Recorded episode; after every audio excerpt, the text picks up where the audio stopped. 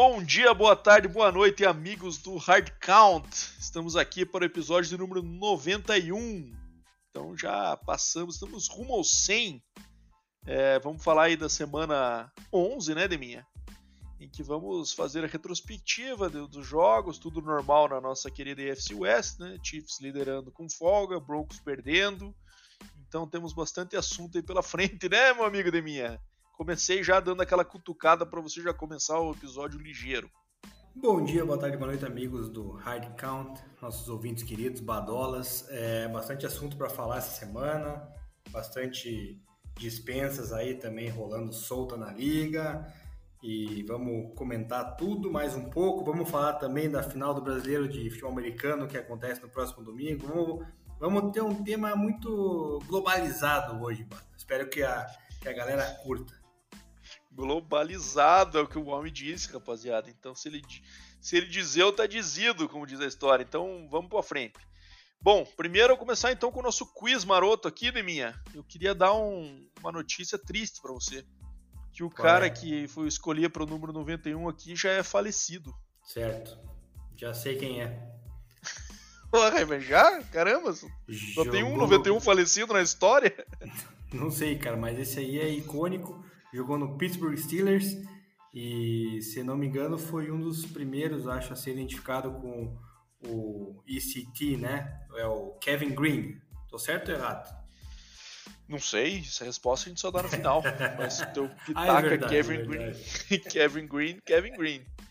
Bom, vamos dar sequência, inimigo, que tem muito jogo para falar. Então começa aí com as tuas quentinhas barra obituário da semana com nossas notícias aí de quem machucou, quem saiu, e se quiser aproveitar também para já fazer o nosso propaganda aí do, do final do futebol americano nacional aí no, no domingão, fique também à vontade que comentamos sobre isso.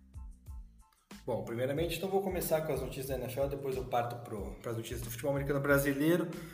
É, de relevância, a Dory Jackson, cornerback do Giants, vai perder 4 a 6 semanas aí, saiu lesionado no jogo da última semana. Kyle Pitts, outro desfalque no Falcons agora, esse que foi cogitado como um dos melhores prospects de Tyrande no draft do ano passado. Então foi colocado na injury reserve do Falcons, não estava sendo muito utilizado, né? A galera que tem no Fantasy estava meio chateada. Então agora literalmente vai estar de fora. E daí começou agora algumas dispensas aí já na, no final da temporada, já visando o próximo ano, uma próxima temporada, né, Bado? O Los Angeles Rams ele dispensou o running back Darrell Henderson, que era um dos Achei caras... surpreendente essa mim. Pois é, eles ficaram rookie makers e, e supostamente dispensaram o melhor running back na minha opinião, né? Não sei se você concorda comigo ou não. Para mim, o Darrell Henderson estava com uma produção muito maior, né? Concordo, mas também não significa muito, né? Que esse backfield do Rams aí nunca, desde a saída do Todd Gurley, nunca teve um cara ali que de fato abraçou essa posição aí, né? Então, é, sempre foi muito mais esse comitê com alguns caras medianos para baixo.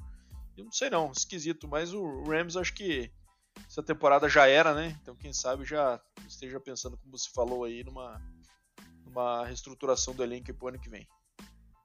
Exatamente. Outro time que também já pensa no ano que vem é o meu amado Denver Broncos, que dispensou finalmente Melvin Gordon, né? Depois a gente vai falar mais o porquê dele foi dele ter sido dispensado, e o Chase Edmonds, que o Broncos tinha é, adquirido na semana retrasada, também se machucou, né? Então agora restou apenas Latavius Murray como running back número 1, um. Marlon Mack pode assumir a condição número 2 se recuperar também de lesão, ele que estava no practice squad do Denver Broncos, então não sei se o Broncos vai atrás de mais algum running back, com certeza vai ter que ir, né? Porque Mike Boone também está no injury reserve, assim como o Javonte Williams, e o Broncos com a sua sua temporada negra aí de jogadores na, na Injury Reserve, para a gente falar mais disso. E por último, da NFL, o Bado Sandarno foi anunciado hoje como quarterback titular do Panthers para a próxima semana, justamente contra a equipe do Denver Broncos, né? Um confronto aí de dois times que estão muito mal na temporada, um confronto que provavelmente só eu é, vá assistir, né? Eu e a galera do Denver Broncos Brasil, porque é um jogo que já não interessa mais ninguém. Então essas foram a, as da semana, Bado, quer algum comentário em cima delas ou sigo adiante? Não, é, o que mais surpreendeu para mim acho que é o Sam Darnold titular, né? Acho que o Panthers aí numa modelo de tentativa de qualquer coisa aí para buscar essa first overall pick. tá difícil de tirar do Houston, né? É, o time tinha melhorado um pouco do rendimento, mas, cara, já deu para ver que nenhum dos QBs que estão lá vão ser a resposta, né? E quem sabe seja a última tentativa aí pro. Última oportunidade, digamos assim, pro Darnold mostrar alguma coisa, mas eu acho que não, e eu acho que o próximo QB do Jets, que também tá lá, vai ser um bust como ele, né? A gente vai falar isso mais pra frente do nosso querido Zach Wilson. Mas isso que mais me chamou atenção. Os demais, acho que é, nenhuma, nenhum impacto tão grande assim. É, exceto no Broncos, né? Que provavelmente vai reduzir a sua quantidade de fumbles por jogo agora com a dispensa de Melvin Gordon. Exatamente. Mas acho que é isso, né, Neminha? Vamos falar um pouquinho da final do Brasileirão agora também, que acho que é legal a gente comentar, porque tá chegando aí também um jogo importantíssimo para o nosso querido Crocodiles, né, Neminha? Exatamente. No próximo domingo, agora dia 27 de novembro, às 15 horas, vai acontecer a final do Brasileirão Latino-Americano lá no estádio Major Antônio Couto Pereira, estádio que pertence ao Curitiba Futebol Clube, né, time do de futebol aqui da cidade de Curitiba, de onde nós somos, né, Bado? Então, fica o convite para a galera que é daqui de Curitiba, a galera que é da região, galera que mora próximo aqui também, Santa Catarina, até mesmo São Paulo, que, que estiverem interessados em, em participar desse evento aí, né, que vai ser uma das finais mais provavelmente disputadas dos últimos anos aí com duas grandes equipes. A gente é, sempre menciona que o Galo FA vem crescendo nos últimos anos, né? Uma equipe que, que, tem um apoio muito forte lá em Minas Gerais, então é uma equipe muito forte, disputou inclusive é, o, a, o, título da BFA na última, no último final de semana contra o Timbó e acabou perdendo. Então, com certeza, eles vão vir com uma sede muito grande de vitória para não encerrar o ano, né? No zero, né? Eles que disputaram as duas finais aí já perderam uma. E o Crocodiles, né? Que é a equipe que quem vos fala aqui, tanto eu quanto o Badolas, fundamos, né, juntamente com o Brasa, em 2003, é, que vem em busca do seu terceiro título nacional, né? Então, desde 2014 não saga-se campeão, desde 2015 que não chegava numa final a nível nacional, volta, né, para essa final para tentar buscar retomar essa hegemonia aí que no início ali do, dos anos de 2013 e 14 era totalmente do Crocodiles a nível do Brasil, né? Então, Vai ser uma partida bem interessante. Fica o convite para a galera vir participar. Os ingressos custam 50 reais a inteira e 25 a meia. A meia com para estudantes, doadores de sangue, é, se não me engano, idosos, crianças até 5 anos. Também temos a meia entrada para quem levar um quilo de alimento, né? Isso que é o, algo que o Crocodile sempre faz nos seus jogos, né? Quem doa é, alimentos acaba pagando metade do ingresso. Esses alimentos são doados sempre para uma instituição de caridade. Então, também é mais uma oportunidade para você ajudar aí quem precisa nesse final de ano, além de participar desse espetáculo que tem promessa aí de talvez quebrar o recorde de, de público do futebol americano nacional. Isso é uma, uma tentativa que o Crocodile está tentando fazer de atrair esse público aí, essa galera para participar. E nós estaremos lá no, no domingão, né, Bado? Para assistir em loco essa partida. Então é, fica aí o convite. Isso aí. E para você que não conhece Curitiba, uma oportunidade. Faz um bate-volta fim de semana aqui em Curitiba, que é sempre bom, não vai se arrepender. E, cara, vamos torcer pro nosso crocão aí, né? É, eu sei que o Galo vai estar tá vindo com tudo. A gente vai falar um pouco mais disso pra frente, né, Demi? Tem perguntas dos ouvintes aí também a respeito da final. A gente vai comentar um pouquinho sobre isso. Mas só até explicando um pouco pra galera, né, que o Deminha falou aí sobre o Galo ter disputado também uma final da BFA no, no último fim de semana futebol americano tem esses momentos, né? O futebol americano brasileiro, né, Deminha? Esses ciclos aí, de às vezes é, juntam os campeonatos, depois separam os campeonatos novamente, depois junta de novo. E a gente está numa dessas fases. A gente já teve é, no começo ali, quando começou a ser disputado o futebol americano de grama aqui no Brasil, né? Com equipamentos e tudo mais, em 2009, as equipes jogavam um torneio touchdown, né? É, isso aconteceu ali por, no ano de 2009 especificamente, né? E já em 2010 houve a primeira separação, digamos assim, né? Houve a criação da LBFA na época, uma liga reconhecida pela confederação. O torneio touchdown continuou a existir com alguns outros times, que era um torneio basicamente particular, digamos assim, né, de minha torneio organizado ali pelos times mesmo, e que tinha é, apesar de não ser reconhecido como campeonato oficial da confederação, também tinha sua importância. Isso aconteceu por alguns anos, então em 2015, se não me engano, 2016, isso voltou a, a, a unificar, né? Então depois de 5, 6 anos ali de, de torneios separados, voltou a se unir. E aí o campeonato rolou e depois começou a ser organizado por uma liga dos times, que é a, a que, a gente, que a gente conhece como a BFA hoje, então, que é a Brasil Futebol Americano, e que começou a a organizar esse campeonato. A federação na época não tinha interesse em organizar o campeonato, então simplesmente reconhecia a BFA e a BFA fazia gestão disso com seus times. Isso aconteceu por alguns anos aí, 2016, 17, 18, 19, né, que foi o último ano antes da pandemia aí que rolou campeonatos do Brasil. 2021 ficou parado e 22 retomou e aí com essa novidade, né? A confederação decidiu, a Confederação Brasileira Futebol Americano decidiu voltar a organizar o seu campeonato e a BFA, por outro lado, também quis continuar organizando o seu. Houve essa segregação, alguns times foram para um lado, outros times foram para outro. E o Galo foi um time que optou por jogar os dois, né, Demi? Então eles continuaram jogando a BFA e também é, quiseram jogar o, o, o, Campeonato Brasileiro de Futebol Americano da Confederação Brasileira. É bem raro isso, né? Porque a quantidade de jogos e no modelo que se pratica no Brasil é diferente, né, rapaziada? Lembrando aqui que a galera que joga futebol americano no Brasil trabalha a semana inteira, usa no geral o dinheiro do seu próprio, do seu próprio bolso ali para pagar as viagens e tudo mais. É, então não é uma situação assim que fala, ué, na NFL os caras jogam toda semana. Na NFL os caras são pagos para isso, são preparados durante toda semana, descanso, recuperação, tudo para isso. Né? Então aqui no Brasil, geralmente, os jogos acontecem a cada 15 dias, né, mim? Até mais em alguns momentos, ali, até cada 3 semanas, é, no geral. E o Galo optou por jogar os dois campeonatos, isso fez com que muitas vezes ele tivesse jogos em semanas consecutivas aí. É, e eu acho que, quem sabe, isso tenha. É, pega um pouco na parte física aí no final né, do ano, e no jogo, principalmente com o Rex aí, né? É, viagens longas aqui de, de, Minas Gerais até aqui ao sul, né, Demi? Eles vão ter que fazer duas aí. Confesso que eu não sei se da semana passada para cá eles ficaram em Curitiba ou voltaram para Minas Gerais. É, porque eles tiveram um jogo aqui em Santa Catarina, em Timbó, que não é longe daqui, né? Umas três horas daqui, né? Então tem essa, esse fator aí também, só para contextualizar um pouquinho da galera, para entender porque, ué, como assim o Galo jogou a final de um, agora jogar a final de outro? Por este motivo que eu explico aqui. Então desculpa a explicação um pouco longa aí, mas eu acho importante também para contextualizar os nossos ouvintes que não estão acostumados com o, com o cenário do FABR, que a gente chama por aqui. E só para finalizar, também esqueci de falar, para você que não puder vir para Curitiba, aproveitar o final de semana, né, não tiver condições, mas quiser assistir a partida, ela será transmitida pelo YouTube da Rede TV oficial. Então você entra lá no YouTube, digita Rede TV, vai aparecer lá o jogo ao vivo às 15 horas.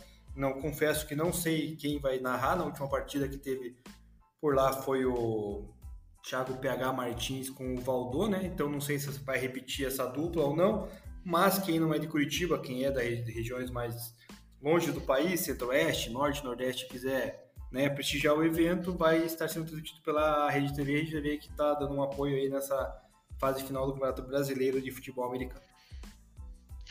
Perfeito, Deminha. Bom, bora agora voltar a falar de NFL, então, falar dos jogos da semana, começando pela quinta-feira aí. Titans e Packers do Lambeau Field. E por mais estranho que isso possa parecer, deu a lógica, né, Neminha? O Titans acho que veio numa fase melhor aí, né? É, tinha feito um jogo duro com o Chiefs. E apesar de estar tá jogando um futebol meio feio, né? Aquele futebol meio físico e que. Não que o futebol físico seja feio, né?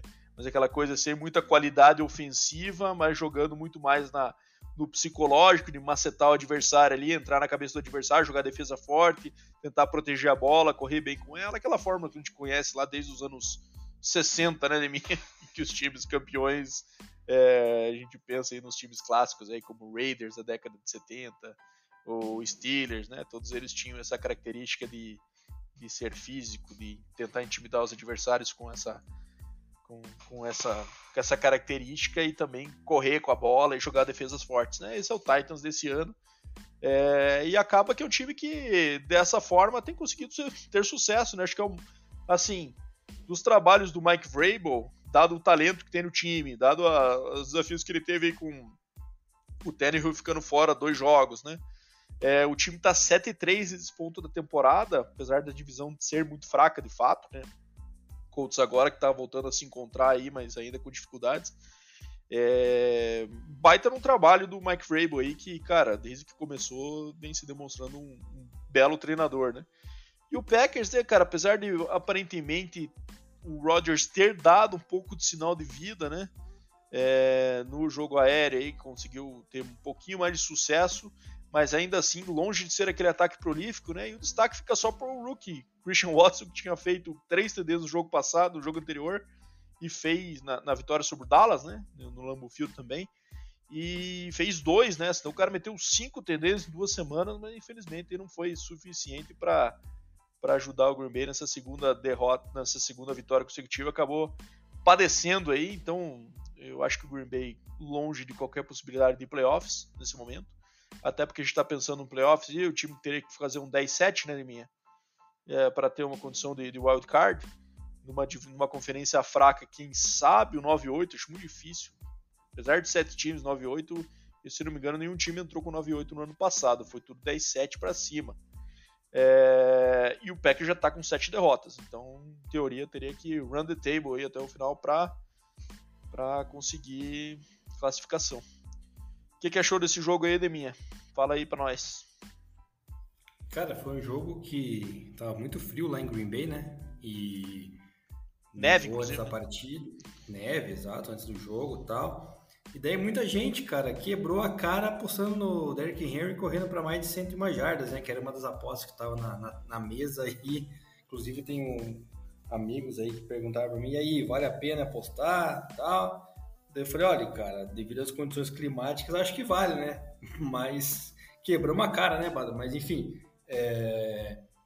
será que nós estamos vendo a versão 2.0 de Davante Adams, agora começando no Green Bay Packers com Christian Watson, cara, porque parece que começou a achar a sintonia lá entre ele e Aaron Rodgers, né, cara? Ele que é um rookie, né? Vale, vale mencionar, né?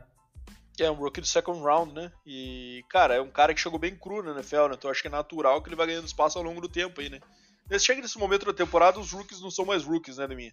Então aí a gente tá falando de é. semana 10, 11, os caras já estão mais adaptados, digamos assim. Então eu acho isso aqui, cara, diferente porque ele tem sido um red zone target aí, né? É, pro, pro Green Bay, né? O cara teve quatro catches, sendo duas ali na, na, na red zone para TD, né? Então não é aquele jogador que está sendo consistente o suficiente como era da Vante Adams ainda para mover as correntes durante o jogo inteiro, ser aquela válvula de escape constante ali pro Rodgers.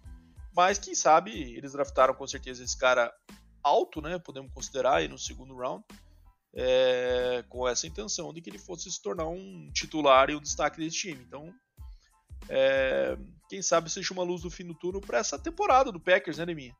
Ver um receiver aí que possa surgir, que possa assumir esse posto do, do número 1 um aí.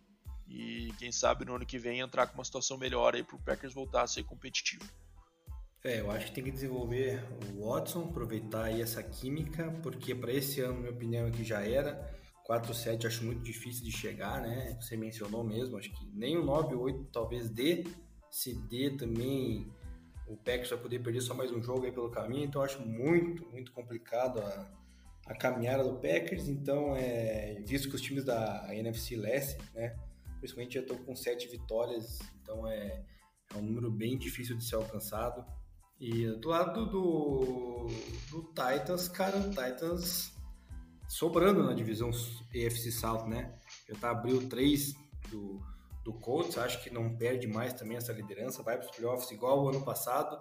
Dessa vez não vai com aquele hype, né, Bado? Que foi o ano passado, quando ficou em número 1 geral da EFC e depois tomou o baque. Então, assim, eu acho que talvez, cara, possa o Titans surpreender, né, cara? Ainda mais sendo o Derrick Henry Aí, se tiver para os playoffs, ano passado né, praticamente não teve, então é, eu acho que se tiver Derrick Henry, se o Tannehill conseguir proteger a bola, a defesa do Titans parece que está evoluindo. Então, o Mike Vrabel parece que entende muito da, da parte defensiva e faz essa defesa ser forte. Então, quem sabe não posso surpreender, né? Não vamos descartar, porque a gente sabe que tudo na NFL é possível devido aos resultados que vem acontecendo aí nas últimas rodadas, inclusive. Então, é, é uma esperança que o torcedor do Titans tem aí, né? De que a equipe possa talvez dar uma, uma engrenada aí nessa fase final da, da temporada regular e quem sabe surpreender aí o, os times que são mais favoritos. É isso aí. Bom, vamos pro próximo jogo, então, minha Jogo em Atlanta, é, uniforme muito bonito do Falcons, por sinal, esse vermelho aí, com meio degradê, né, com preto. É, 27 a 24 contra o Bears, vencendo em casa o Atlanta. É, o Bears que tinha, na verdade tem, né, achado sua fórmula ofensiva para voltar a ser competitivo aí, conseguir botar ponto no placar e, e brigar pelas vitórias. É, e isso passa muito pela botar a bola na mão do Justin Fields para correr, né? Só que aí, cara, a gente entra naquele segundo ponto, né? Qual que é o risco disso, minha? O QB se arrebentar. E o que aconteceu com o Justin Fields? Machucou o ombro, tá? Day to day aí, e existem boatos que ele possa até perder tempo aí, quem sabe até a temporada. Mas eu acho que me parece não ser de uma gravidade tão grande assim. Mas, é, cara, temos essa, esse risco. Então ele acabou respondendo, né, com 85 jardas, uma boa média por carry, fez também um TD lançando ali pro Darnell Mooney, né? Mas é, mesmo assim não foi suficiente, né? E aí, cara, a gente tem que destacar também o nosso amigo Cordarel Patterson, que fez história no domingo, né, Neminha? Correu para o seu, me corrija o número agora, mas não sei se é o nono ou se é o décimo primeiro é, retorno de kickoff. Nono, né? Nono, nono. Nono retorno de kickoff maior na história da NFL. A galera lembra muito do Devin Hester, né? E o Devin Hester é sim o líder em retornos em geral, né? Então, quando a gente soma punt, kickoffs e o Devin Hester tem também um retorno de field goal, né? Daqueles field goals que são longos e ele, e ele conseguiu retornar para TD. Mas o recorde de kickoffs retornados é do nosso amigo Cordarel Patterson. E aí, cara, a gente tem um destaque para fazer que ele faz isso quando a regra foi alterada, né? Que a regra do kickoff foi alterada de modo a colocar o chute um pouco mais para frente e isso eliminou, cara, um percentual muito grande de chutes que são retornados pelos pelos, pelos retornadores que optam às vezes por não ir porque está muito fundo na zone ou até não ter oportunidade de retornar por conta de, do aumento dos touchbacks, né? Então é, isso vinha, ele vinha, numa, ele teve esses números altos no começo da carreira antes dessa regra mudar, mas felizmente teve a oportunidade de levar um para casa e, e quebrar esse recorde. É, falando dos times aqui, Neminha, acho que, bom, o Bears, é, eu acho que o único ponto positivo é isso, né, ter achado um pouco dessa fórmula, mas também já está convivendo com os riscos dela, né? Muito, muito pelo que passa também o Baltimore Ravens, né? Ter um QB desse estilo que vai carregar muitas vezes a bola, mas o Lamar se machuca muito pouco aí para a quantidade de vezes que carrega, né? Justin Fields aparentemente vai ter que avaliar se ele vai ter essa mesma durabilidade, né? Mas a amostra não é muito boa, né? Já que aí na sua segunda temporada, primeira temporada que ele começa a carregar a bola com tanta frequência assim, já tá com problema no ombro.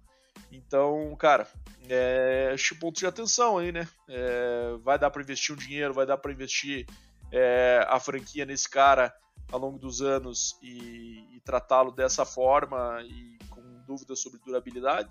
Aí que acho que tá a grande dúvida, né?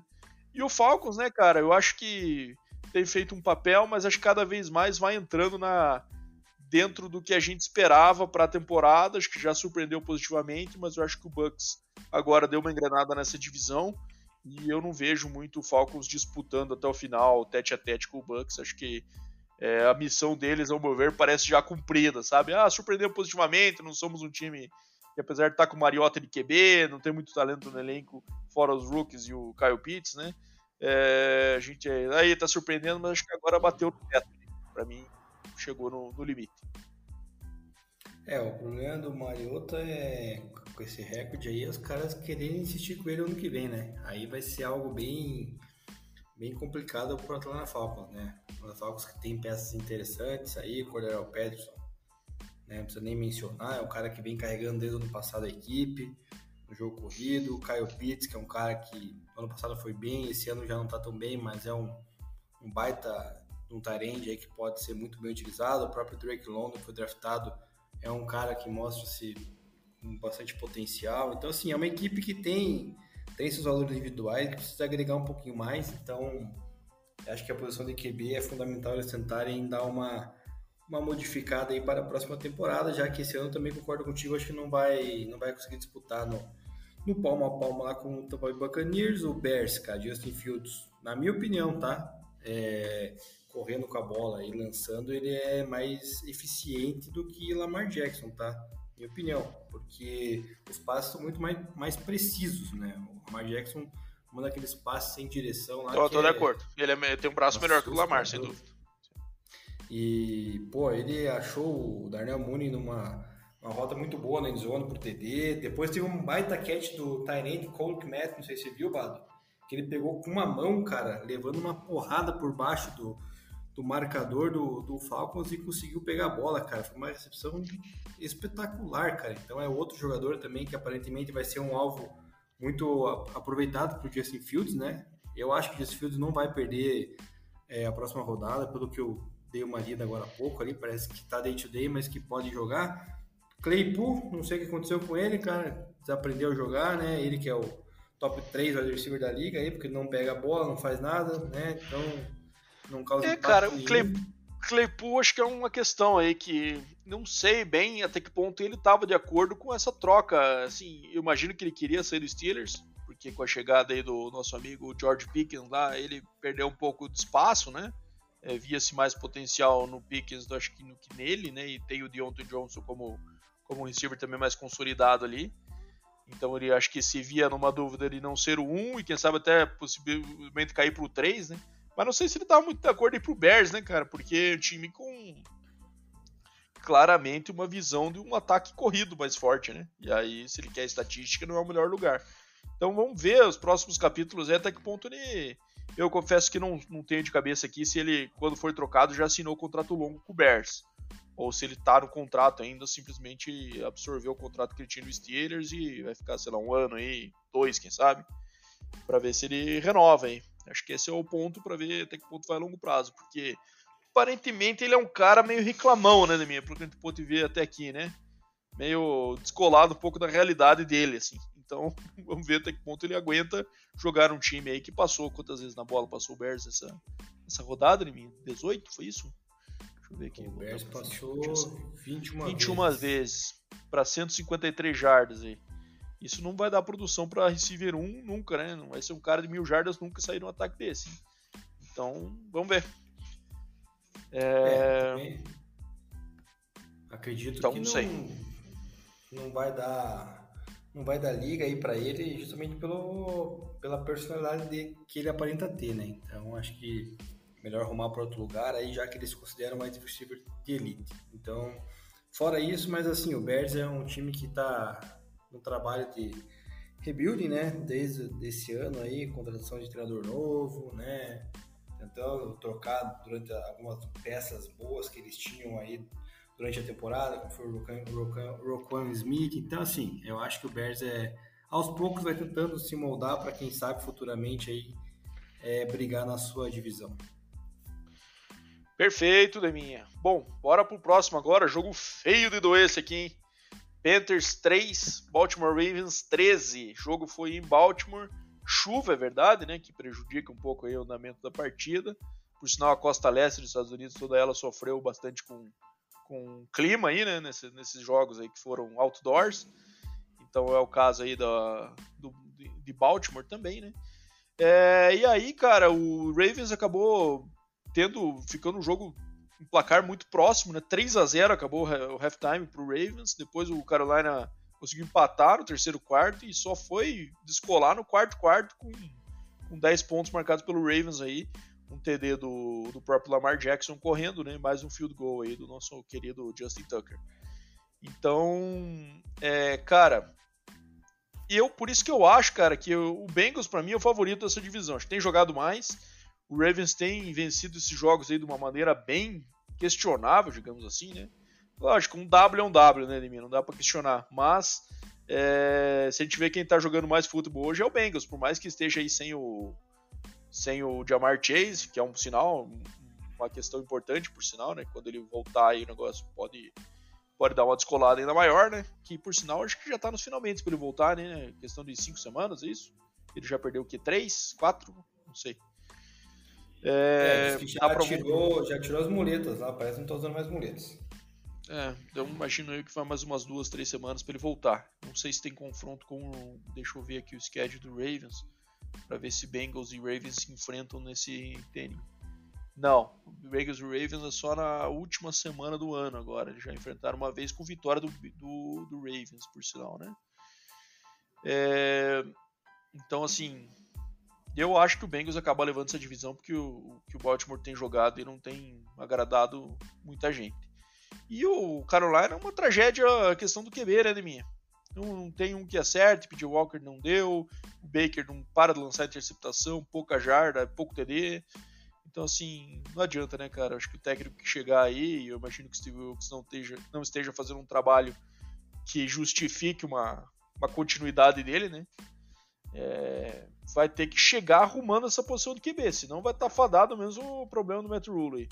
E vai ter que chegar com, uma, ou com um rookie alto aí, que vai investir é, forte nele, ou então com alguma trade aí de algum cara consolidado. Não dá, dá para chegar com um cara mediano, por exemplo, fazer o que o Falcons fez esse ano, é, chegar com esses caras que são stop gap aí, não vai resolver o, o problema e daqui a pouco vai estar tá outro técnico lá de novo. E não só isso, né, Bado? Também tem que arrumar a questão de, de do corpo de wide receivers, running back, é. tá tudo meio, meio zoado aí, tá bem, tá bem esquisito.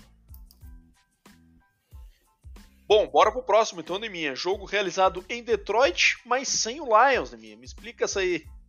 É...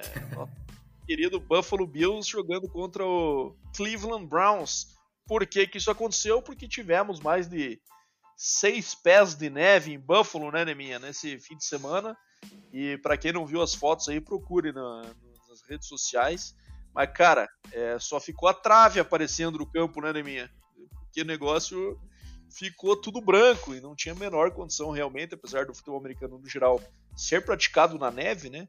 Mas o nível de neve que caiu em Buffalo, os caras tiveram até dificuldade de ir para o aeroporto, né, Neminha? Os jogadores aí, a e a Bills Mafia, a torcida que é conhecida por ser muito fanática, inclusive ajudou nisso, né? Foi para a rua para abrir espaço na, na, na saída de carro dos caras para conseguirem chegar até o aeroporto.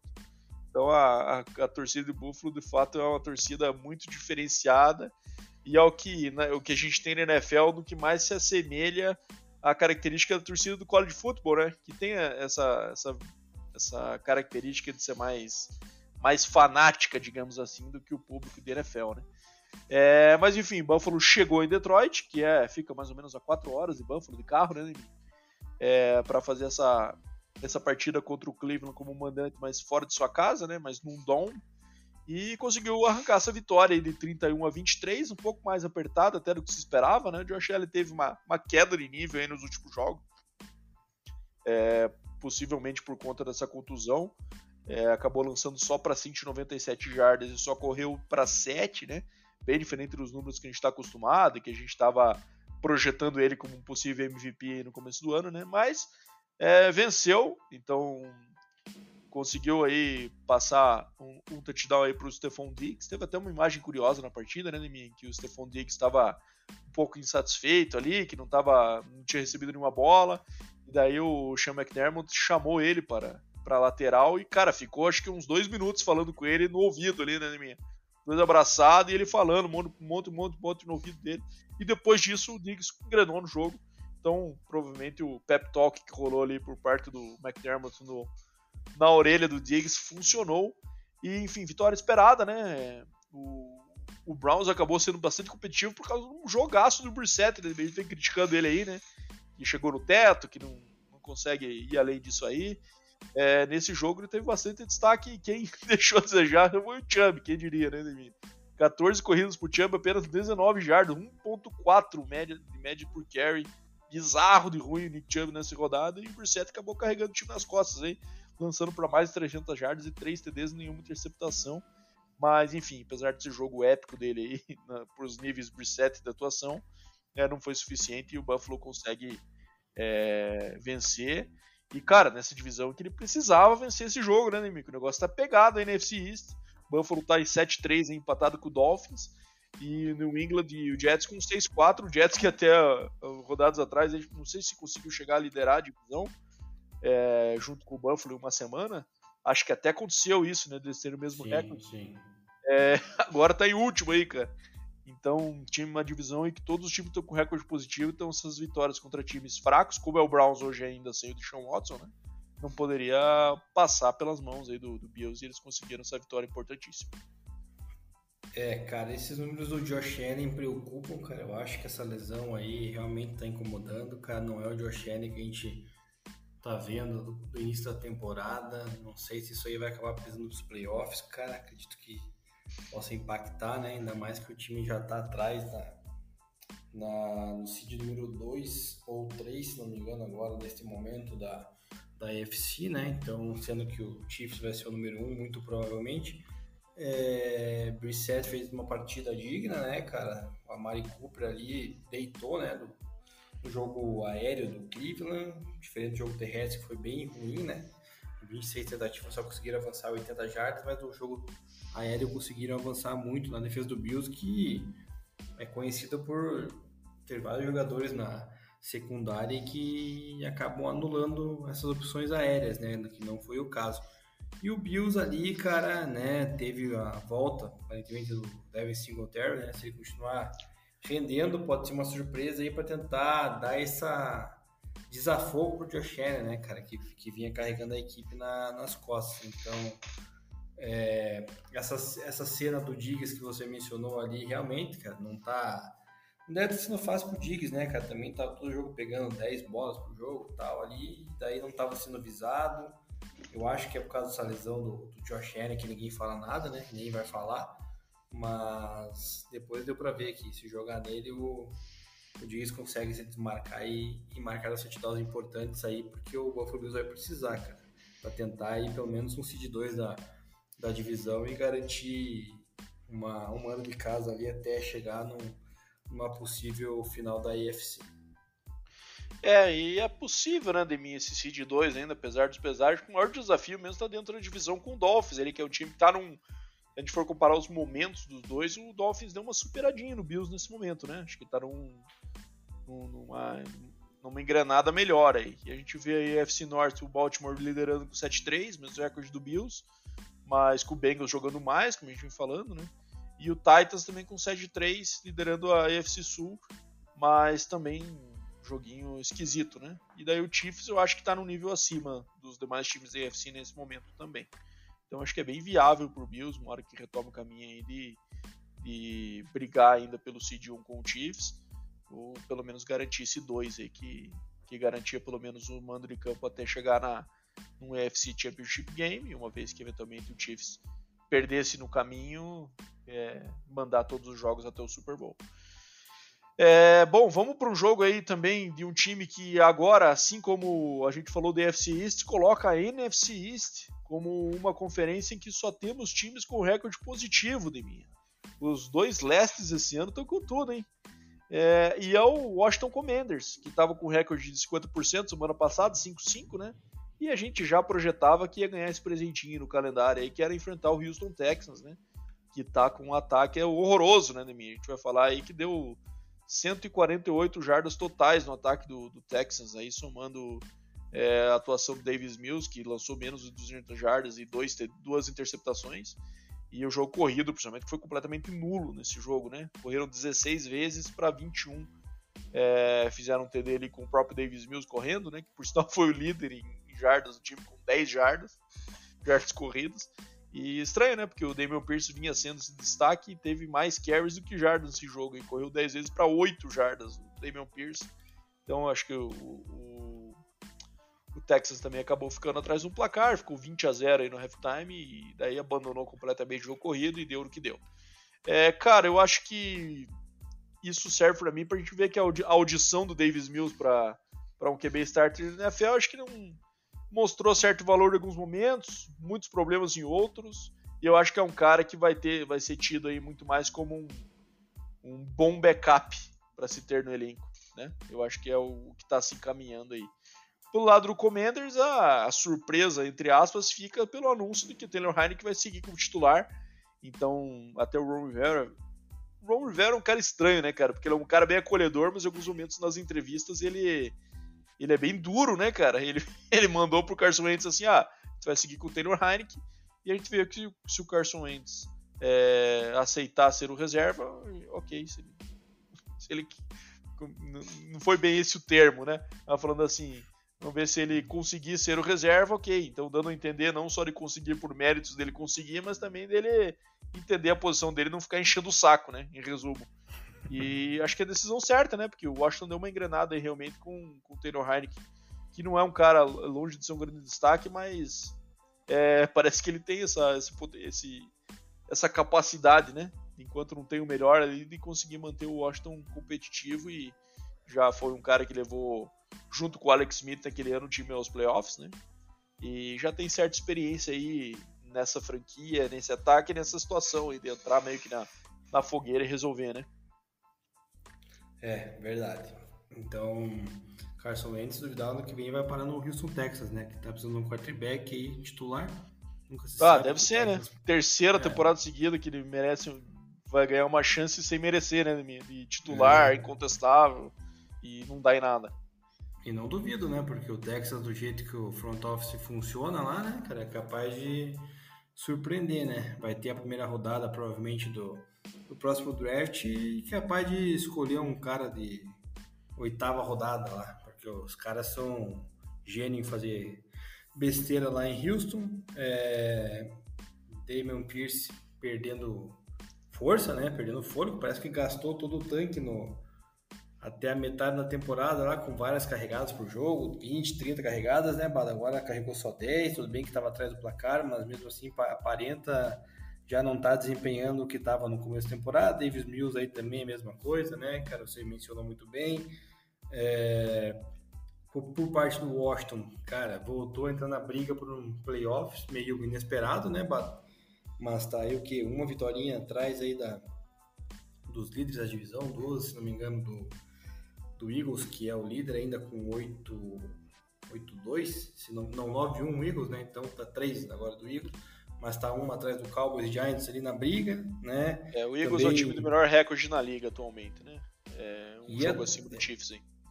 É, e atualmente, cara, ele tá nos playoffs, o Commanders, não tá não? Tá sim, cara, deixa eu olhar aqui. Tá, tá sim. Todos os tá times da NFC estão, da NFC estão nos playoffs nesse momento. Bizarro. Veja, é uma coisa maluca, né? Que a gente que criticou tanto a NFC East no começo do ano, cara, tá. Estão voando, vai voltar a próxima rodada, Bado. Ele, sabe quem, né? Para defesa do Commanders, aquele cara que estava sumido desde o ano passado. Chase Young vai voltar, então vamos ver, é um reforço aí para a linha defensiva do Comete. É, finalmente, agora viu que ah, o Comete vai brigar pelo vou voltar a jogar, né? Pode ser. mais ser ou menos isso aí. Então é, é um reforço, querendo ou não. É, o ataque terrestre foi bem, né, Bado Gibson e Brian Robinson aí revisaram bem, cara. Brian Robinson, inclusive, surpreendendo, né, cara? A gente já cansou de falar da lesão que ele teve com os tiros na perna. Então, cara, Commanders é uma, uma grata surpresa nessa altura da temporada, né, cara? Então, é esperar para ver o que vai decidir nas próximas rodadas. Vai ter muito confronto direto dentro da NFC East, né? Ali entre os quatro times. Então, isso aí vai acabar definindo quem vai ou quem fica pelo caminho. Então, mas ainda está tudo aberto para eles e o Texans é fadado ao fracasso, como eu costumo dizer. Isso aí. É, o Texans se garantindo na pick 1 aí. Acho que não vai ter briga por essa pick 1, não. É, e cara, eu acho que o Commanders vai ficar nessa briga com o Seahawks aí, né? Pelo que a gente tá vendo aí, né? É, não só do recorde atual, mas o que tá desenrolando aí, né? Pela essa última vaga de, de wildcard, né? Os quatro campeões mais três vagas. Hoje em dia a gente tem aí com recorde positivo só os Seahawks e os times da NFC East, né? O restante, fora os líderes das divisões, todos eles estão com recorde, recorde negativo. Então dá, nos leva a entender que a briga vai ser essa aí. Mas enfim, bora para Eagles e Colts em Indianápolis. Eagles jogando fora de casa, passou um perrengue, mas no último quarto conseguiu o comeback aí, né? Fez 14 pontos no último quarto e um jogo aí que tava com uma vantagem do Colts durante toda a partida acabou virando no final. É, Jalen Hurts com um jogo aquém, né? E certamente sentiu a falta do Tarend do, do Dallas Goddard, né? Que tá, foi para IR, então pelo menos vai vai perder, deve voltar só pela semana 15 ou 16, vai perder alguns jogos aí. cara que vinha movendo bem as correntes aí pro Eagles, eles estavam usando muito os três caras, né? AJ Brown, Goddard e, e, e, o Devonta Smith nesta ordem, né? Então faz falta aí o receiver 2, digamos assim, do que vinha sendo de volume. É, e o Colts nessa, nesse novo ano meio que o Jeff Saturday, né, Deminha? E parecia que eles iam conseguir mais uma vez uma vitória, e daí, cara, quem sabe conseguisse até voltar na briga da divisão aí, né? Com, com o Titans, mas é, o destino foi cruel. Então no final aí o Jalen Hurts conseguiu a vitória, conseguiu puxar essa vitória aí pro, pro, pro Eagles com um TD corrido, né? Se não me engano, o último TD foi o que ele fez corrido. É isso mesmo. É, faltando 1,20 no relógio ali. E aí. É... E é isso, né, Neminha? Eagles continua sobrevivendo a alguns jogos apertados e se mantendo com o melhor recorde da liga até o momento. Acho que merecida essa atuação, mas mais uma prova de que, cara, a gente via a tabela do Eagles e pensava, pô, vai vai zerar a tabela aí. Não é bem assim, né, cara? A NFL tem uns jogos aí que complica que a gente nem imagina, nem consegue entender de onde veio, né, cara? É, não é o caso desse jogo, mas principalmente jogos de divisão, né? Costumam complicar aí, por mais que às vezes os times estejam em níveis bem diferentes. É, exatamente, cara. O Colts fez mais um daqueles jogos Colts, né, cara? vai vencendo até o final e depois dá uma, uma entregada igual foi no passado em vários jogos, né? Então, esquisitou no final lá, cara, conseguiram a virada, o Nick Siriani, né, comemorou lá efusivamente em direção ao torcedor do, do Colts, ficou uma, um clima meio ruim também, a galera criticou bastante essa posição do, do Siriani subir no banco lá e celebrar, enfim. É, o Eagles realmente, cara, o Tyrande faz falta ali para eles, né? Naquelas rotas mais curtas, mas o Jalen Hurts, cara, ele é um cara que tá amadurecendo bem, né, cara? Tá conseguindo carregar essa equipe sem cometer erros, sem lançar interceptações, lançando só na certeza. Esse jogo achou um pouco mais o Devonta Smith, né? Parece que está um jogo sim, um jogo não no Devonta Smith, no AJ Brown é, correu bem também com a bola, né? Fez um touchdown ali da vitória. Então, assim, cara, o Eagles é um time que vai brigar na NFC, apesar de eu achar que não, não chega numa final da NFC, né? Mesmo sendo o número um hoje. Mas é um time que tá, tá aí no páreo para, quem sabe, beliscar essa ida ao Super Bowl. Colts, acho que dá adeus aí, cara, a, chance de playoffs, cara. Nem no wildcard vai vai ter chance, cara, é tentar trabalhar aí essa equipe, voltar com o Jonathan Taylor para o próximo ano.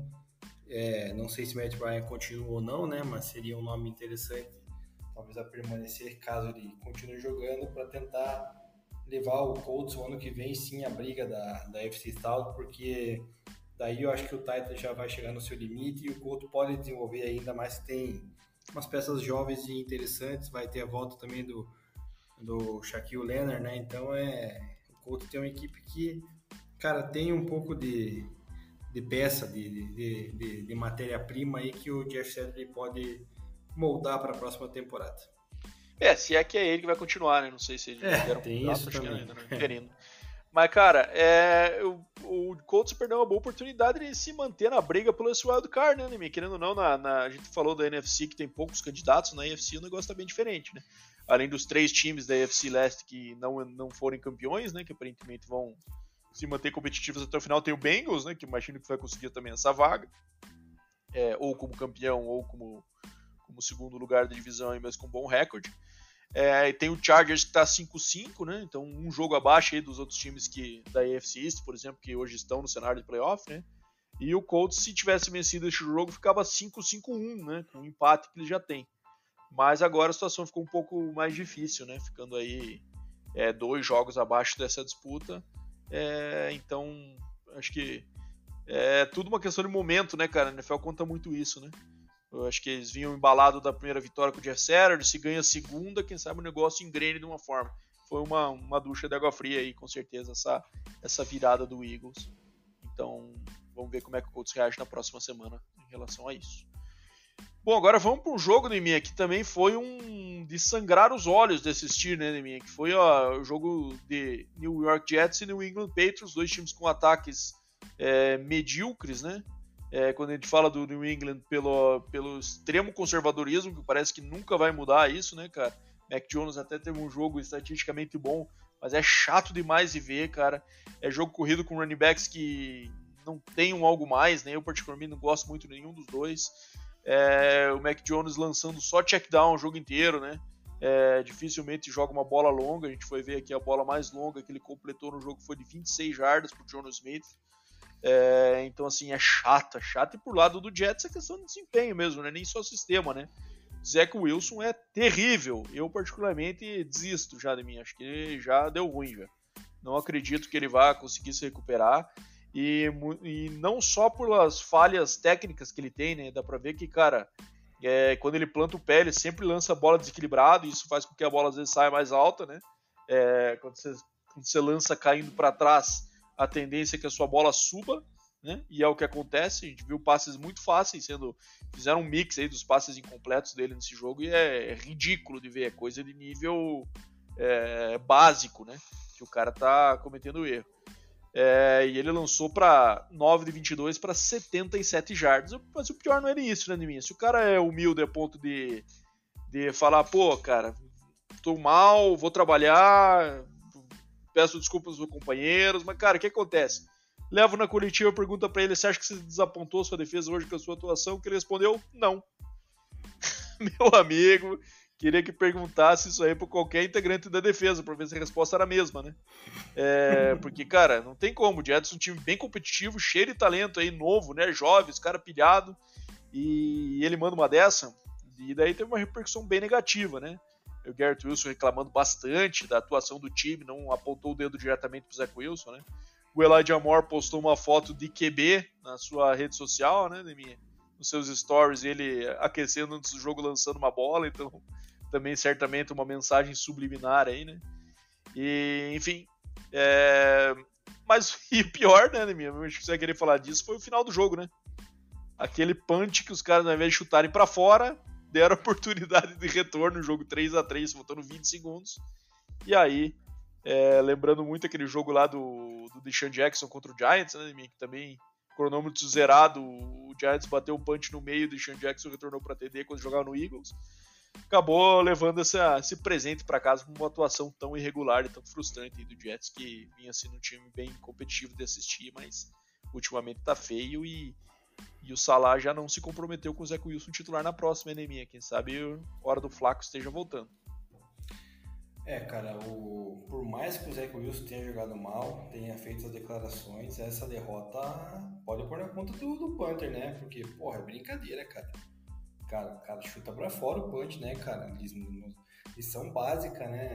O cara vai correr risco pra quê? Foi correr risco, tomou na cabeça aí um jogo que era muito possível o Jets vencer, no meu ponto de vista, né? Comparado às equipes, acho que o Jets tem um pouco mais de de peças ali de qualidade do que o New England Patriots. Né? O, o Salé é um cara que sabe desenvolver muito bem a sua defesa, tanto é que segurou o, o, jogo corrido, que é o forte do Patriots, né? Então, não entendi muito bem aí a do Panther, cara, que colocou em risco essa, essa derrota, derrota que vem em um momento ruim, né? Poderia é, consolidar ali o Jets na primeira posição, juntamente, acho que com o Dolphins, né? Na, da sua conferência e quase garantindo uma vaga aí nos playoffs, né? Porque atingiria uma marca de 7 3, né, se não me engano. Então só mais dois, três joguinhos aí até o final da temporada poderia tranquilamente já garantir um encaminhar bem, né, digamos assim, a, a sua vaga nos playoffs. Não aconteceu essa cagada, vamos ver o que acontece, cara. E Zach Wilson precisa melhorar, cara. Eu particularmente defendia muito ele, mas cara, não tendo essa humildade aí, é, fica difícil defender um cara desse, né? Então é. Ou ele abaixa a bola aí, vem pro próximo jogo, se vier como titular e mostra algum desempenho e uma certa humildade, cara. Ou então acho que o tempo dele vai ser igual ao do Sandarnold na equipe do New York Jets. É isso aí, Deminha. Eu acho que o tempo do Zach Wilson aí. Eu, eu acho assim. Não acho que o Salah esteja já ameaçando colocar ele no banco, porque já não quer, mais, quer se desfazer dele. Quem sabe seja. Vou botar um calorzinho nessa e ele joga. Se for mal, ele vai botar o flaco. É, durante o jogo, já imagino eu. É, mas eu acho que na tentativa ainda de recuperar ele depois, sabe? É, como se fosse dar uma mensagem, tipo, cara, precisa acordar. É, mas eu acho que eu particularmente não acredito isso. Acho que se eles entrarem ano que vem com ele de novo, vai ser uma tentativa em vão, porque não tô vendo muito muito a perspectiva não. Cara, não lembro de nenhum jogo que a gente tenha visto e falado, cara, vimos aí um, uma luz do fim do túnel, né? vimos algo que pode pode ser esse o Zach Wilson do NFL que vai dar certo. Eu, particularmente, até agora não vi nada. Né? Então, tem esse muita esperança sem muita justificativa até aqui, né? É, bom, vamos para New Orleans agora, Deminha. É, Saints vencendo o Rams, que tem a pior temporada da história de um time campeão do Super Bowl no ano seguinte. Um recorde aí de 3-7. É, e o Rams de nosso amigo Andy Dalton, o, até o, o, James Winston essa semana deu uma entrevista um pouco polêmica ali no vestiário, né, no treino, falando que ele estava tava chateado porque, querendo ou não, ele perdeu a posição por contusão e existe uma uma regra não falada, né, de minha, uma regra não escrita, né, em que não se, não se perde a posição por, por contusão, né, e isso aconteceu com o James Winston. Mas o jogo do Flaco foi bom essa semana, né, minha acabou lançando para 3 TDs aí, nenhuma interceptação, 21 de 25, então um bom rating. É, e distribuindo bem a bola ali, principalmente um TD muito bonito ali pro Chris Olave, o Rook, né, de 53 yards. É, e o Rams acabou tendo o Stafford machucado, né, machucado não, né, concussão, né, saiu do jogo com protocolo de concussão ainda no primeiro tempo, não voltou. E daí entrou nosso amigo Bryce Perkins para conduzir o restante da partida. É, QB aí de segunda temporada dele vindo de Virgínia, é um, um QB um pouco mais móvel, né, uma característica um pouco diferente do Stafford. Mas, é, enfim, acho que a temporada do Rams completamente esquecível, como os próprios livros e recordes dizem, né, Neminha? E tá na lanternaça de sua divisão. É, e assim como o Saints também, né? Não, o Saints não. O Saints está na frente do Panthers ainda. Então um joguinho aí só de cumprir tabela, digamos assim, que nenhum time vai longe nesse ano, né? É, os dois times vão ficar pelo meio do caminho. É, Saints, apesar de estar apenas um jogo aí atrás do líder da divisão, não tem força, né? Não tem quarterback, apesar do individual ter lançado três touchdowns numa defesa supostamente forte, né? Que tem aí Jalen Ramsey, tem Aaron Donald, Boy Wagner, enfim, é uma vitória que não acrescenta para nenhuma das duas equipes, né? O Rams aí claramente num, num declínio, perdeu jogadores importantes lesionados, então é, não vai ter chance de brigar de novo no Super Bowl back-to-back. Então é, é uma temporada que o torcedor do Rams vai com certeza deletar da sua memória e o do Saints, cara, é até agora não entendi qual é, né, cara, do Saints com o Andy Dalton. Cara, mesmo ele jogando bem essa partida, eu acho que semana que vem ele vai chegar e vai aprontar aquele 0-3, né? Porque vai ser bem Andy Dalton. Então, mas o Saints, cara, eu gostei bastante da atuação do, do receiver Chris Olave, né? Que também é um calouro, né? Então, é mostrando que essa classe aí de wide receiver desse ano do draft foi bem proveitosa, né? Vários wide receivers com muito, muito talento, né, cara? Temos ali o. E correspondendo já no primeiro ano, né, Nemic? Não é muito comum, né? Exatamente. Foi falar daquela. do draft lá do Jerry Judy no Broncos, que tinha o Henry Ruggs, né, que tá preso, o Justin Jefferson, e tinha mais um, que também acho que não deu Cara, foi aquele que agora tá no Vikings, que foi selecionado antes do Justin Jefferson, que foi pro Eagles, o Jalen Rigor. Isso, exato. Então, que também falaram que era promissor, mas no fim das contas só o Justin Jefferson que, que de fato saiu ali como é, um baita receiver. Então, é... Mas esse Olave aí, aparentemente, também tem, tem futuro, cara. Ainda mais que o Michael Thomas no Saints parece que vai ficar mais tempo na enfermaria do que no, no campo, então é, é uma opção aí pro, pro futuro da franquia. É isso aí, Deminha. E bom, vamos pro time agora de um outro receiver rookie, mas que acabou não tendo oportunidade de jogar esse ano por conta aí da, do problema que ele teve de eh, leucemia, né, Deminha? É, alguma espécie de câncer aí. Confesso que agora me fugiu o nome do, do rookie do, do Lions, que também veio James da Alabama. Williams. Jameson Williams, é, mas o Lions vem fazendo um bom papel ainda né, minha nos últimos jogos, venceu o Giants fora de casa, jogo assim surpreendente, né? É, o Lions confirmando a boa fase, aí, segunda vitória seguida, se não me engano. É, e o Giants é, perdendo em casa também pela primeira vez no ano, né? É, e aí, cara, jogo abaixo do Saquon Barkley, né? O, e o Daniel Jones é, tendo problemas aí, um jogo parecido com o Giants no ano passado, né? Vamos falar bem assim, né? É, pouco rendimento do Barkley, que vem, vem sendo monstro aí, vinha num jogo de quase 40 carries no jogo passado. É, e o Daniel Jones vinha protegendo bem a bola. Acho que quando o negócio não funcionou bem, acho que nessa ordem, né? Acaba, vai muita carga aí pro Daniel Jones e o negócio não rendeu. Por jardas, ele até foi bem, né? Lançou 341, mas acabou lançando duas picks. E o Lions, cara, agora vamos ver como é que vai nesse Thanksgiving, né? O Lions é um dos times, assim como o Cowboys, que sempre joga no Thanksgiving, né? Mas geralmente a gente assiste sempre o jogo do Cowboys e assiste o Lions perdendo no Thanksgiving. Vamos ver se esse negócio muda esse ano, né? É, e aí fica o destaque pro Jamal Williams, que é, foi o líder em carries e fez três TDs neste, nesta partida aí. É, ele é o líder em TDs corridos da NFL, de minha. 11 TDs para o Jamal Williams nesse ano. Pois é, que alegria. Eu tenho ele no fantasy, mas acho que eu acabei até perdendo na rodada porque meu time é muito ruim, né? Então, mas é um cara que realmente tomou a posição do Andrew Swift, né? Então, Swift até anotou o outro touchdown lá, mas o Lions, cara, é uma equipe que está se mostrando um ataque muito bom, né, Bados? Pontuando bastante, cara, uma equipe que aparentemente comprou a ideia do seu treinador, né, o Dan Campbell. Finalmente, é... o que a gente viu no Hard Knocks, a gente tá vendo em campo, né, Deminha? Um time motivado, um time aguerrido aí, o negócio tá, tá acontecendo com o Lions.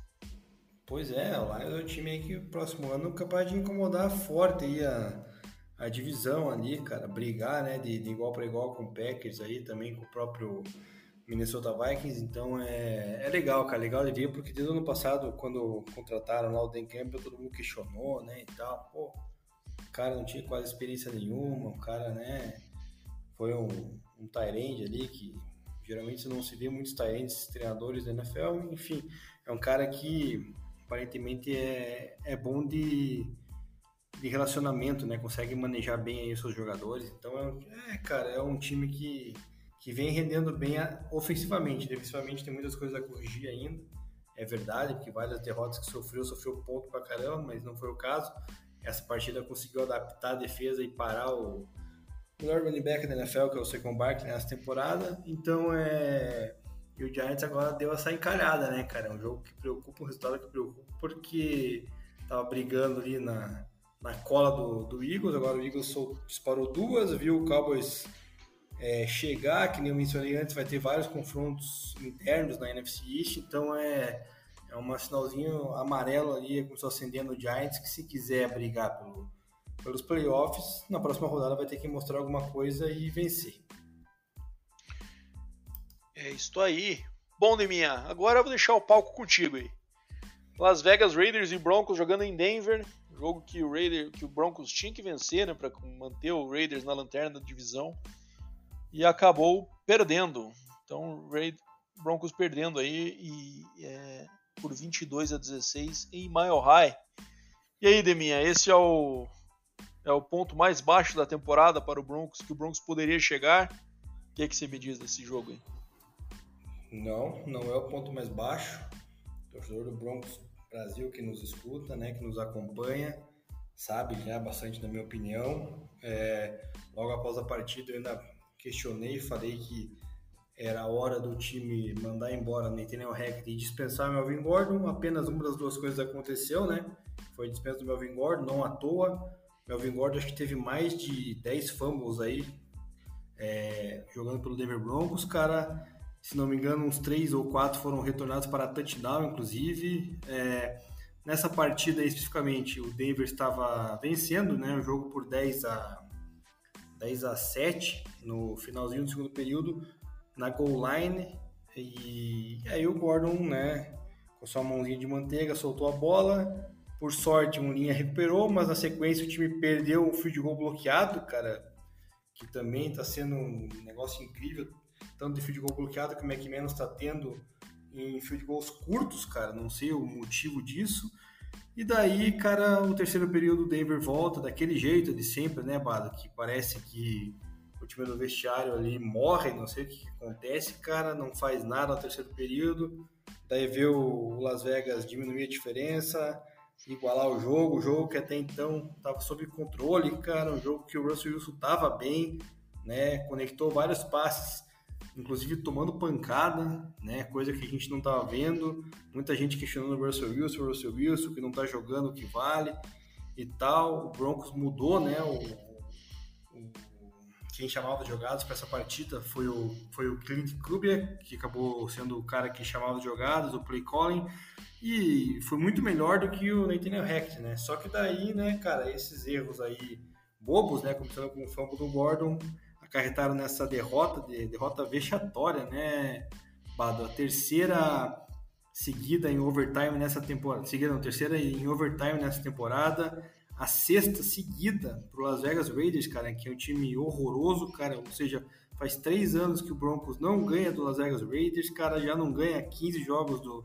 do Kansas City Chiefs, então o Broncos é o pior time da divisão hoje, é o segundo pior time é, da NFL, né, me dói ter que falar isso, cara, um time que era cotado aí no começo da temporada como que é um top 6, top 7, né, da, da liga para chegar em playoffs com a aquisição do Russell Wilson, e todas as peças que tinha. Então, o time que está desmantelado, Bado, não tem futuro nenhum. Está é, comprometido a sua escolha do draft com o Seahawks, ou seja, além de tudo, vai dar uma escolha alta para o Seahawks do próximo draft.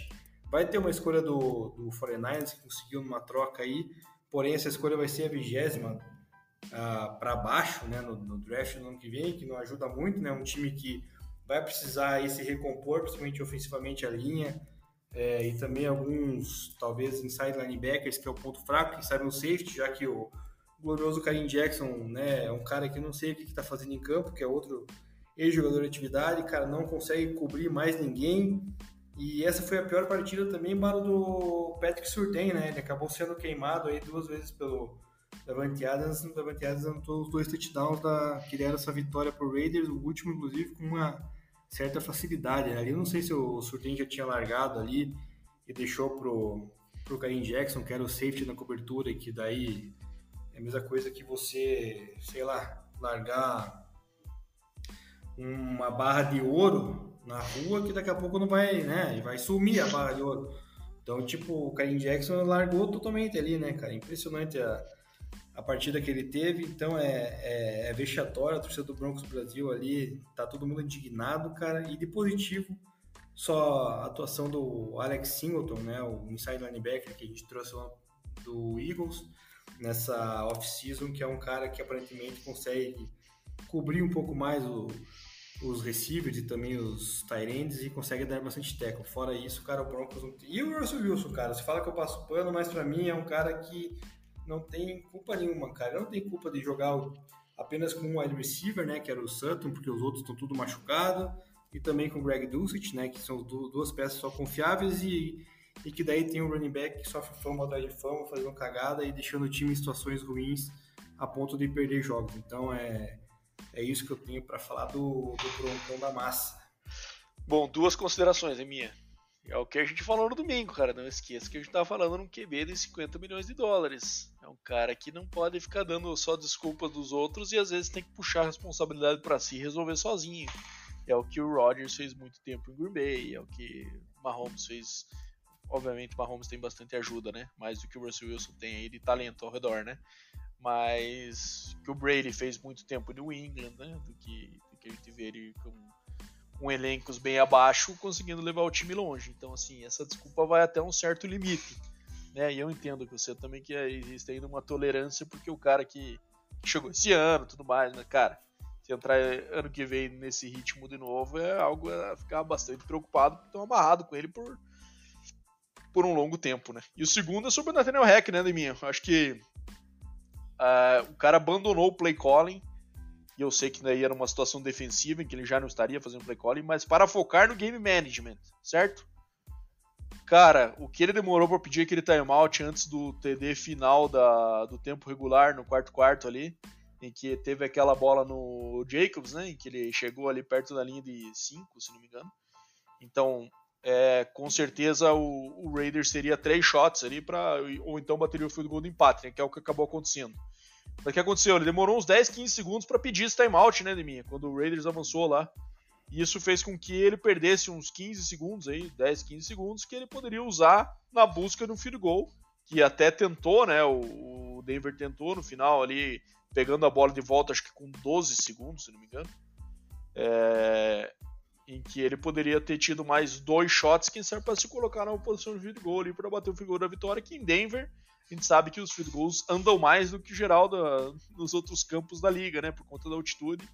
Então, às vezes, pegar um field goal ali de 60 era algo factível pro McManus, apesar dos erros que ele vem passando nos últimos anos.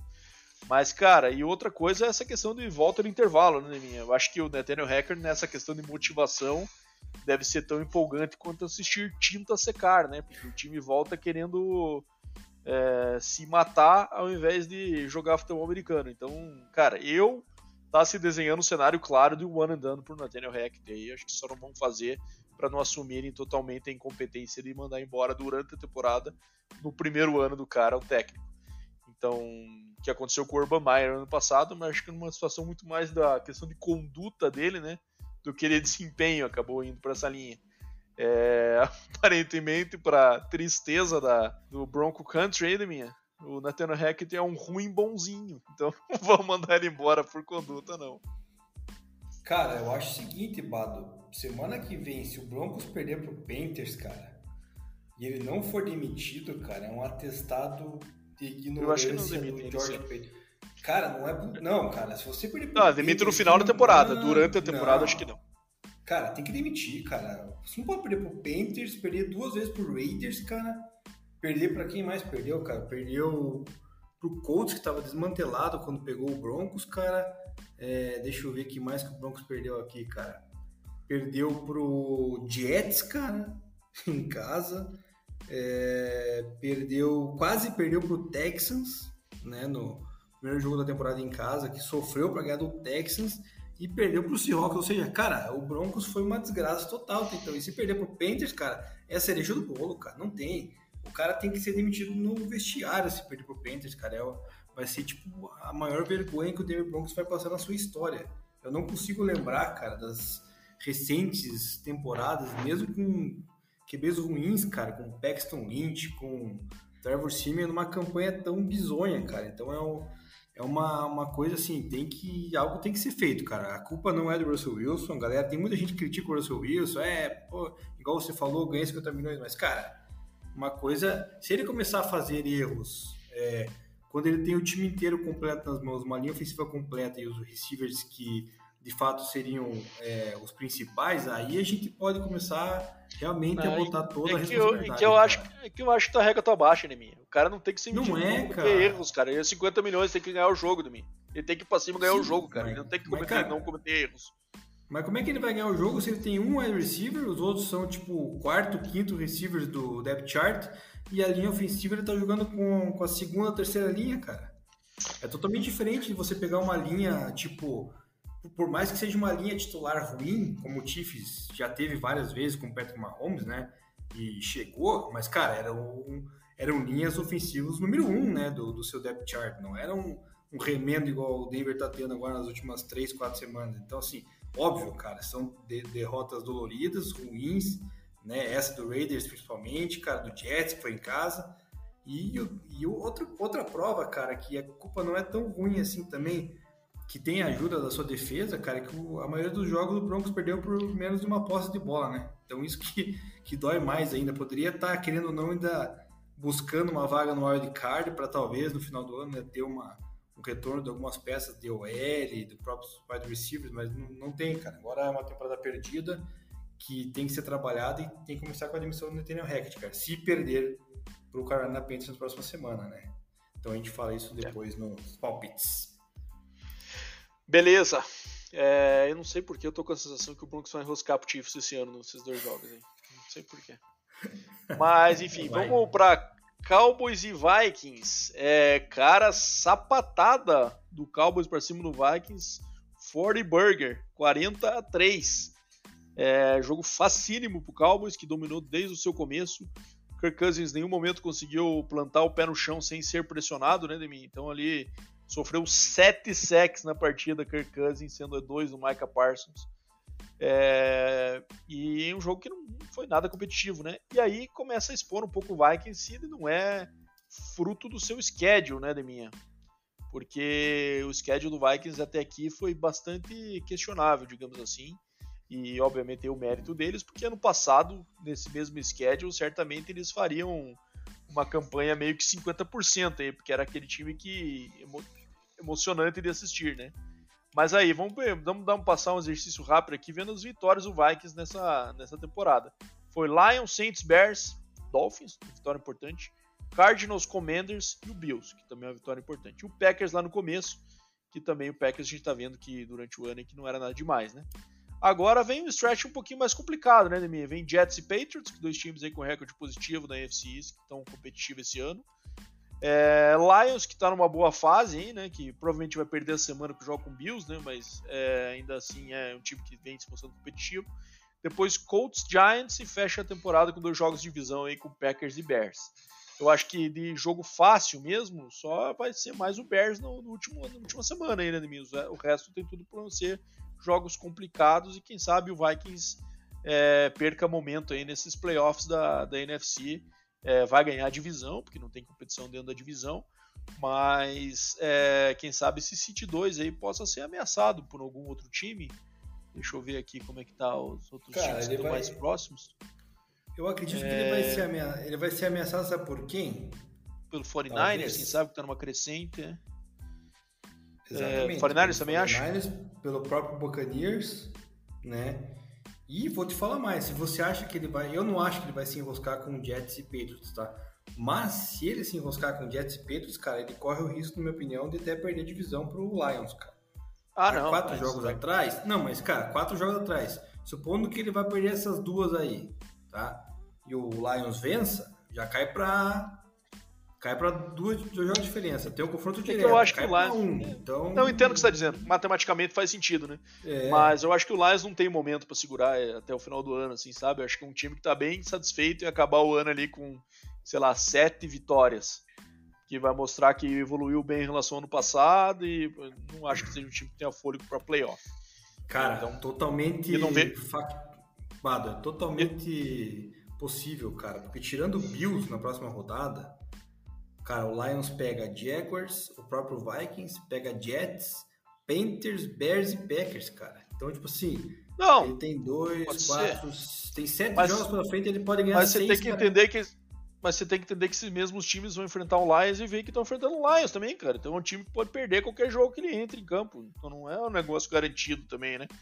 É, e outra, cara, o Vikings aí tá com oito vitórias já, Debi. Então acho que, pô, se o time ganhar, tem mais quantos jogos aí? Tem mais sete jogos, é isso? Sete, Se ganhar isso. três, cara, ele já tá garantido. Então, não vejo que um time vai ter um meltdown tão grande assim, até porque, querendo ou não, tirando esse jogo aí, ele tinha sido competitivo e vinha numa semana que tinha acabado de ganhar do Bills, né?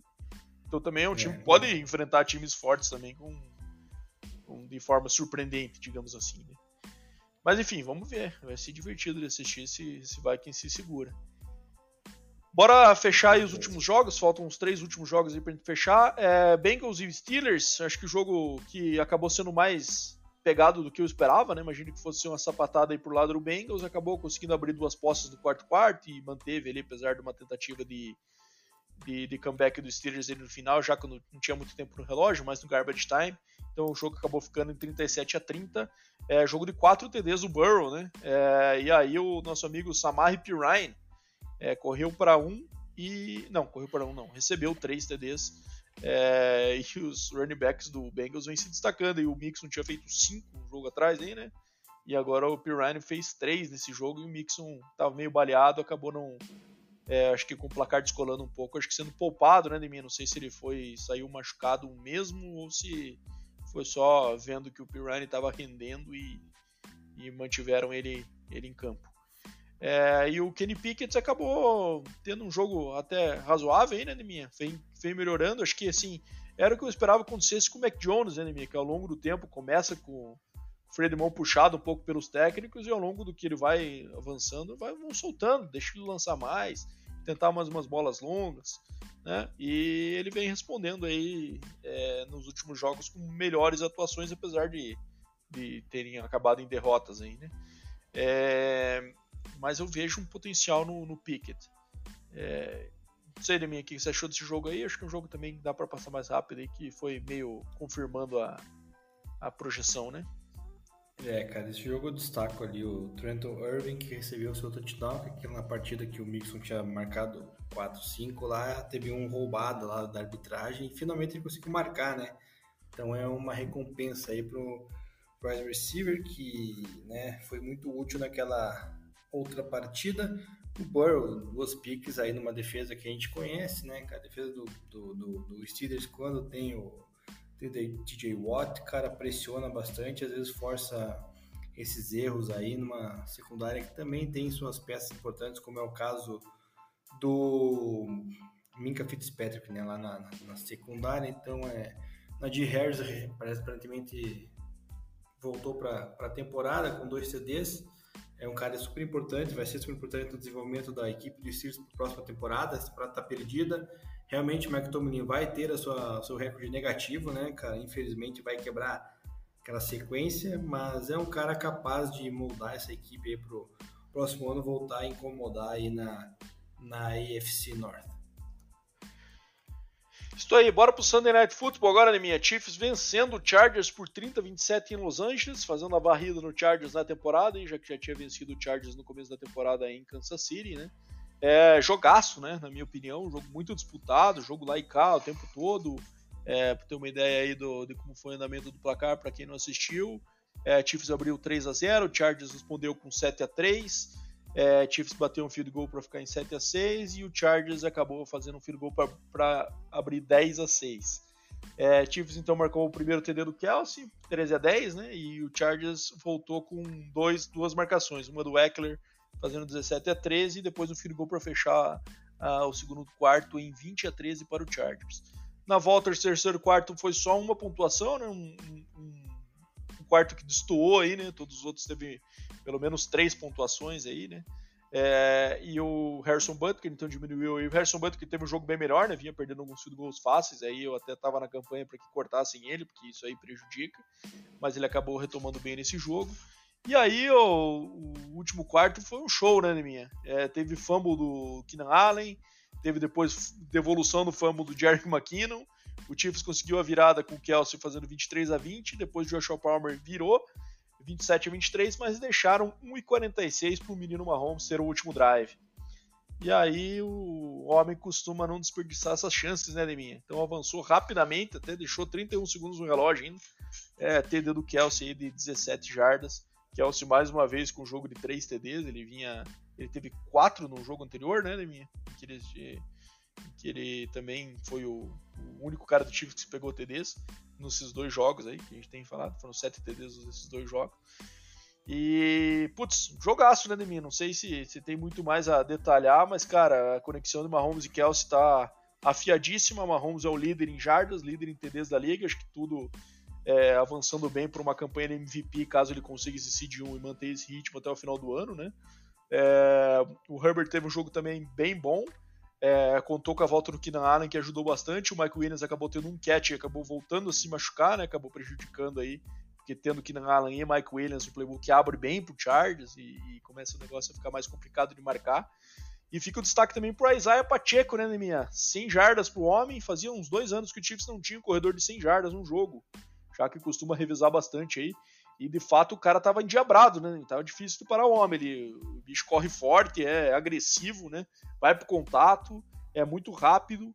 Então, quem sabe o Chiefs tem achado aí finalmente um cara para afirmar nessa posição do running back, que era a tentativa que eles tinham feito com o Clyde Edwards-Helaire e não funcionou, né? Clyde que acabou se machucando novamente aí nessa partida. Já vi, aliás, novamente não, né? ele vinha de uma partida que não teve nenhum toque e agora nesse jogo que ele acabou tinha promessa de ser mais envolvido, acabou se machucando no seu segundo carry e ficando fora da partida. É... O Chiefs está muito bem, né, Deminha? É, não sei o que, que você achou dessa partida aí, mas é, para quem esperava uma queda aí com a saída do Tyreek, eu acho que o Mahomes sem muitas armas, né, porque o Juju não jogou nessa partida, nem o Michael Hardman, é, tendo o Travis Kelsey, aparentemente é suficiente para ele para ele continuar sendo o melhor QB da liga, na minha opinião, e também manter o Chiefs aí como posição alta para disputa de playoffs.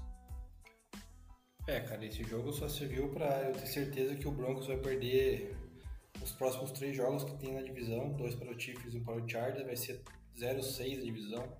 de maneira patética e bizonha. É, não vejo a menor condição, Bado, do Denver Broncos incomodar o Kansas City Chiefs, cara. Não tem, não existe possibilidade alguma de tirar essa vitória, infelizmente, cara, quebrar esse, essa sina aí de 15 jogos, se não me engano, sem vencer o Chiefs, vai para 17, porque Patrick Mahomes também tirando o da cartola, o Broncos ainda, querendo ou não, não consegue cobrir bem os Tyrants, apesar de ter uma melhora no, no seu departamento ali dos inside linebackers, mas o Travis Kelce é fora de série, né, visto a partida que teve, é, o próprio Chargers ali, né, tem suas opções com Austin Eckler recebendo bola, dessa vez correu bem também, é, perdeu o Mike Williams, é verdade, machucado naquele catch maravilhoso que ele fez na sideline, né? Acabou agravando a lesão no tornozelo. Não sei se vai voltar já para as próximas rodadas ou não. É de se ficar atento, mas o Chargers é um time que vai aí brigar até o final para wildcard. O Chiefs brigando pelo seed 1, acredito que vai levar o seed 1, né? Porque não, não sei, a tabela aparentemente não não é nada complicada pro, pro Kansas City pela frente, né? Eu acho que pega, além do, do Broncos duas vezes, deixa eu olhar aqui, ele vai ter pela frente, tem o Bengals, né? Na, que possa ser complicado, o Rams está tá desmantelado, o Texans, então é um Seahawks, então é uma, e o Raiders, então é uma, uma tabela fácil para o Chiefs garantir a, a seed número 1. Um. É isso aí. Bora fechar o a semana então, Neminha, com 49ers em Arizona, jogado no estádio Azteca, Neminha, no México. E aparentemente arranjem um bigode e um sombreiro pro nosso amigo Jimmy G, porque o homem jogou como nunca jogou, hein, Neminha? 20 de 29, 228, 4 TDs, 0 interceptações, passando longe de ser o game manager que ele é tão criticado por ser, né? Que hoje esse essa característica aí do, dos QBs é visto muito de forma negativa, né? Como os caras não tivessem o diferencial para ganhar o jogo sozinho. Mas o Garoppolo jogou muito ontem e o ataque do Niners teve on point, né, Demico? Distribuindo. Tem muita arma nesse ataque, né? A gente vai falar aí George Kittle, McCaffrey, Debo Samuel, Brandon Ayuk, sendo as principais aí, tendo o Elijah Mitchell também como running back bem competente. Então tem bastante peça e, e elas foram bem potencializadas por essa partidaça do Garópolo. E o Cardinals, cara, putz, cara, você olha do elenco do Cardinals aí, de quem tocou na bola nesse jogo, cara, tirando o DeAndre Hopkins e o AJ Green, né, que também já tá com seus 84 anos de idade, é, o resto você olha e fala, caraca, como que um time conseguiu ficar com um elenco desse? Então o Kyler não jogou, foi Colt McCoy, Trace McSorley, os QBs. James Conner, ok, questionável, mas ok. E os outros caras carregaram a bola ali, é, só random. E aí, cara, uhum. os, recepções também, né? Tem o Hopkins, o AJ Green, depois é Greg Dort, Trey McBride, Max Williams, Stephen Anderson. É difícil, viu, Neminha? Esse Cardinals aí tá chegando num estágio que você não vê perspectiva de técnico do elenco, tá se afundando num buraco perigoso aí para os próximos anos, na minha humilde opinião. Não, esquisito, né? Várias equipes aí de, de nível que eram para apresentar essa temporada totalmente inverso, né? Citamos já o Broncos, o próprio Rams, o Cardinals, né? o próprio Bucks está aí pela, caminhando meio capenga, então esquisito, cara, esquisito demais. O 49ers, cara, começa a se postular como candidato Vai né? a... porque olha esse elenco desse, tirando o Garoppolo, cara, você falou que ele ah, tirando esse negócio do game médio, cara, ele meteu 4 TDs, mas, cara, se dá os 4 TDs na conta do, dos camaradinhas, dos amigos, né? Do Ayuk, do Kiro ali, porque eles que fazem o diferencial, na verdade, depois do catch, né? Pô, mas 4 TDs, o cara não teve mérito nenhum. Cara, ele. É sacanagem. Ele, cara, ah, não, tem seu mérito, óbvio, né? Que tem. É, afinal, ele entregou a bola pro cara, né? No, no lugar certo. Mas é. A quantidade de jardas sempre baixa, né, cara? Enfim. Mas é um time, cara, que o Kyle Shannon, cara, é, é um cara que, porra, a galera não curte muito, talvez, o estilo do Shannon, mas é um cara muito competente, né, cara? O cara consegue é, fazer, tirar um pouquinho de leite de pedra, apesar de ter alguns nomes excelentes no seu elenco, né? Não à toa já tinha chegado aí no Super Bowl contra o, contra o Chiefs, tinha, vem chegando em playoffs, então mesmo com o Jimmy Garoppolo, Agora, uma pulguinha atrás da orelha se vai ficar com o Garoppolo ou vai ficar com o curioso o Trey Lance pro ano que vem, então eu acho, cara, que é capaz do Europa permanecer, né, Bada? Porque o Trey Lance ainda é meio, meio, meio cru, né? Mas enfim, cara, é, eu essa vitória serve para realmente, cara, encher os olhos do torcedor do 49ers aí, cara, de esperança, porque realmente, cara, tá numa, numa crescente forte. É isso aí. Bom, fechamos a semana, Neminha. Bora para os jogos da semana 12? Assim, de bate-pronto. Vamos, é, vamos lá, começando pelo Thanksgiving. Três jogos na quinta-feira essa semana, né? Aquela semana maravilhosa, hein? Que temos jogos aí é, espalhados por, pela, pela quinta-feira também, por ser um feriado tradicionalíssimo na América do Norte. É, Bills e Lions em Detroit. É, vou de Bills. É, cara, apesar dos pesares, cara, o Bills ainda é, é mais time, né? Também vou, vou de Bills.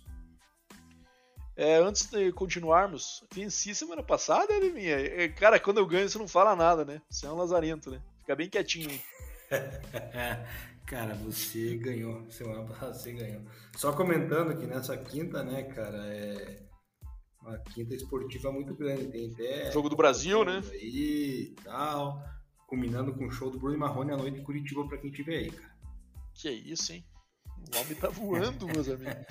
Bom, vamos lá. Giants e Cowboys em Dallas. Eu vou de Cowboys. Me chamou muito a atenção essa vitória expressiva sobre o Vikings e o Giants perderem em casa para o Lions. Então vou de Cowboys. Eu não tenho medo de errar e de perder a disputa nossa semanal. Vou de Giants. Patriots e Vikings em Minnesota. É, a gente falou nesse né, é um jogo complicado, mas eu vou de Vikings, é minha. O ataque do Patriots eu não vou apostar a favor por ranço. É, é, Vikings. Beleza, Vikings de minha também. Primeiro horário do domingo, teu broncão contra o Panthers em Carolina de minha. Desenhou a crise, hein? E aí? Acredita Cara, numa derrota? Eu... Não, eu acredito numa vitória, né? Eu sou um torcedor, cara. Então, difícil. Eu só vou apostar derrota contra o Chiefs, cara. Mas aí contra o Chargers, talvez. Mas esse jogo é o Broncos tem que é. ganhar, né? Se não ganhar, é. tem que demitir o cara no vestiário, já falei.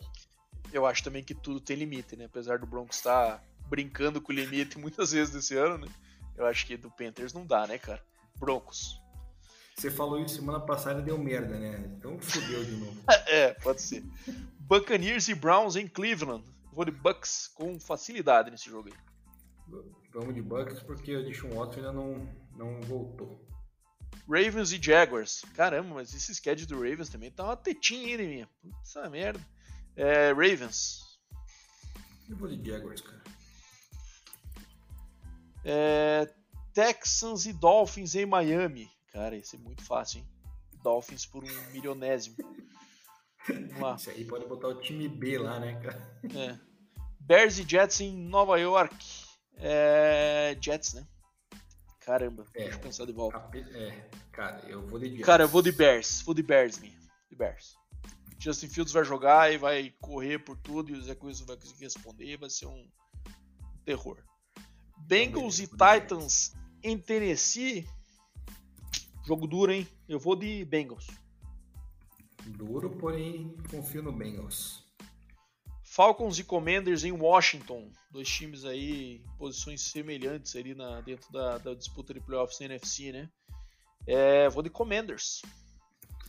É, cara, eu também vou de Commanders, apesar de achar que o Falcons pode aprontar nessa. Vamos para o segundo horário do domingo agora, Chargers e Cardinals em Arizona. É, Chargers.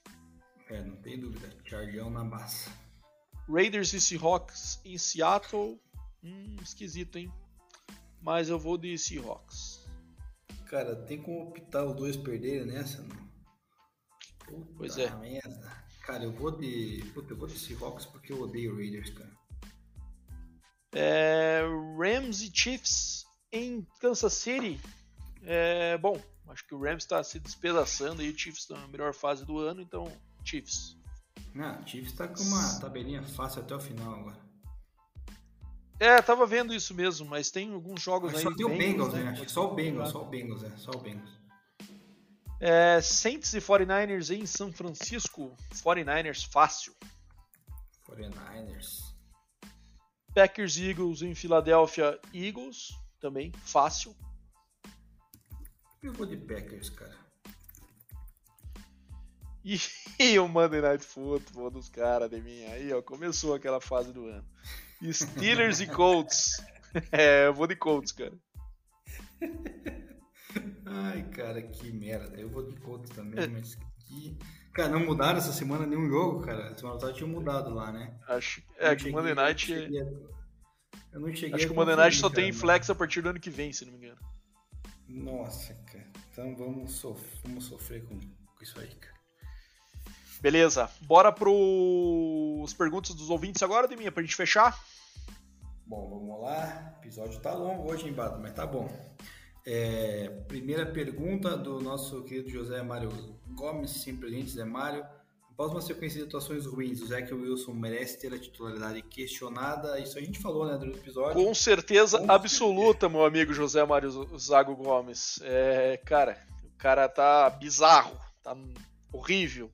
É, você viu o vídeo dele, é um negócio tecnicamente horrível. O footwork dele é algo é, abominável. Então, assim, e o cara, além de tudo, ele não é humilde o suficiente para reconhecer que, que tá indo mal. Então, isso é o primeiro passo para o cara se afundar na NFL. Então, ao meu ver, é, tem que perder a titularidade sim, apesar de ser Joe Flaco no banco. Que ponto chegamos.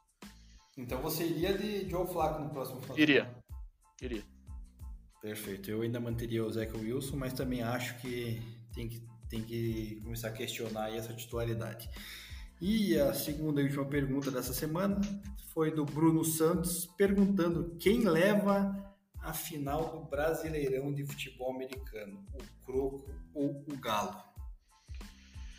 Bom, Neminha, eu vou apostar no nosso Crocão, né, cara? Que, que eu vou falar pra você? É, a gente confia muito no trabalho que está sendo feito lá pela rapaziada, né? A gente dedicou muitos anos ao time e, é muito bom ver o time realmente chegando, novamente chegando numa final aí. É, o Galo tem, vem com a moral baixa, acho que da, do perda do título da BFA, mais uma viagem longa. É, eu acho que o Croco tem sim, jogando no Couto ainda, né? É, que vai ter a torcida grande provavelmente a seu, a seu favor aí na, num estádio, né? Que é diferente jogar no estádio dos campos que a gente está acostumado a jogar, né? No estádio maior, né? É, tem jogador que sente realmente. É, então, cara, eu tô bem confiante aí que o Croco pode levar esse caneco, sim, apesar do Galo ser um baita time, vem sendo o melhor time nos últimos anos, né? Na questão de recorde de número de vitórias. Mas acabou que, que padeceu pro Rex aí na final da BFA e abriu uma porta aí também pro Croco aproveitar esse momento positivo do Croco e essa, essa escorregada do Galo pela primeira vez no ano também. Então acho que pode ser que os, os momentos coincidam de uma forma legal aí. E jogar em casa nesse momento sempre, sempre ajuda, né, Neminha? É, apesar de que a gente lembra bem, né, cara? Dá trabalho organizar esses jogos em estádio aí. Então, é, também é jogar em casa, mas não é aquela coisa que você fica só com a, com a perna para cima até chegando a hora do jogo, né, Neminha? Tem que. Galera que trabalha no FABR rala muito aí também fora de campo. É, cara, o pessoal do Galo que escutar esse episódio vai com certeza querer levar lá pro elenco deles achando que a gente está cantando vitória, mas não estamos, cara. É uma opinião nossa como fundador do Crocodiles, né? Como parte envolvida na questão, tem o coração que a gente né, às vezes não consegue separar nesse caso difícil, né? Então também acredito muito no potencial do Crocodiles. É, na minha opinião, o Crocodiles disputa um campeonato estadual mais qualificado né, do que o, o campeonato que, o, que a equipe do, do Galo disputa, ao meu ver. Eu acho que o Galo de times mais é, relevantes assim acabou enfrentando só no último final de semana o Timbó, né? E acabou saindo com a derrota. Então eu acho que talvez isso aí possa pesar um pouco, apesar do Galo ter jogadores aí a nível de NFL, né, Bado? Tem lá o, o L, o, o Duzão lá que tá no Dolphins, é, tá no Galo, joga tanto OL quanto DL, tem tem o running back lá, o Paris Lee, que é americano, o quarterback também americano, Marco Agnaga, é, tem mais um OL que tinha ido para Canadian Football League, se não me engano, acho que é o Otávio Amorim, o nome do, do OL, que era do Timbó antes de, de vir para o Galo. Então, assim, é um, tem um elenco bem, bem qualificado, né? E como você mencionou, também tem o fator casa, estádio, É, esperamos que a galera possa comparecer para apoiar né, o, o Crocodiles, quem é aqui de Curitiba, para ver, fazer uma pressão que parece que talvez possa causar um resultado aí positivo, né, cara? Trazer essa, esse caneco para Curitiba novamente. Então a gente acredita e confia. Então esse é o nosso, nosso palpite, né, Bruno? A gente vai confiar no Crocodiles aí, porque a gente conhece o pessoal, conhece o trabalho e todo o esforço que a galera desenvolve. Não que o Galo não faça, com certeza tem muito trabalho lá, né? A gente já acabou de, acabei de citar aí as peças que eles, que eles possuem, mas é, a gente tem o nosso coração muito envolvido. Mas o Croco é, tem uma defesa muito forte, né? E, sim, sim. e, ofensivamente também se encontrou bem esse ano aí com o Talon de QB ali também. E, e tem várias peças importantes também no ataque ali com o Atos, com o Bernardo, com o Adam, Visa, né? O running back, o Bruninho ali, que é interminável. O nosso Bruninho que já tem mais de 90 TDs na carreira, né? Visando os 100 aí. Não vai dar esse jogo com certeza para chegar nos 100, né? É, mas para o ano que vem aí, com certeza ele vai bater essa marca e seria é o cara que mais tem TDs aí na história do, do futebol americano brasileiro. E vai ser é... um baita jogo, né? Vai, com certeza. Estaremos lá, né, Deminha? Vamos ver se a gente com consegue fazer uma, uma, cobertura pelos nossos stories aí do nosso Instagram. É isso aí. Bora fechar, Deminha, com o nosso quiz. Então já falei que o rapaz da camisa 91 é falecido. É, e ele foi cinco vezes Pro Bowl de mim, duas vezes líder em sacks da NFL nos anos de 94 e 96. 94? Ih, cara, agora pegou, hein? Acho que agora errei. cara. Ih, cara, o, o, Kevin Green acho que é mais antigo, não é não? Puta, cara, agora não me lembro. Puta, agora você me pegou. E aí, vai manter ou não? Ele jogou de minha em, cinco, em quatro equipes da NFL, sendo duas passagens pelo Carolina Panthers. Ah, então não é ele, né? Número 91, 94, 95. Cara, tô com um nome aqui na. Puta que. 94, 95. O cara jogou na equipe que foi pro Super Bowl, né? Ele foi campeão também como técnico de minha. Aliás, o seu único título é, seu único Super Bowl foi como técnico. Cara, peraí. Defensivo, ganhou Super Bowl de 495. Cara, ele é. Bom, aparentemente ele é novo, né? Não é tão antigo assim. Tem no máximo 50 anos. Calma aí, Bado. Calma que agora eu tô tentando resgatar quem é que foi campeão como, como treinador, cara. Não foi como head coach, tá? Só pra te adiantar. Ah, mas aí, a, a pegadinha. O cara vem de pegadinha pra cima de mim. Porra, que, que foi como o quê? De, é, corredor defensivo? Não.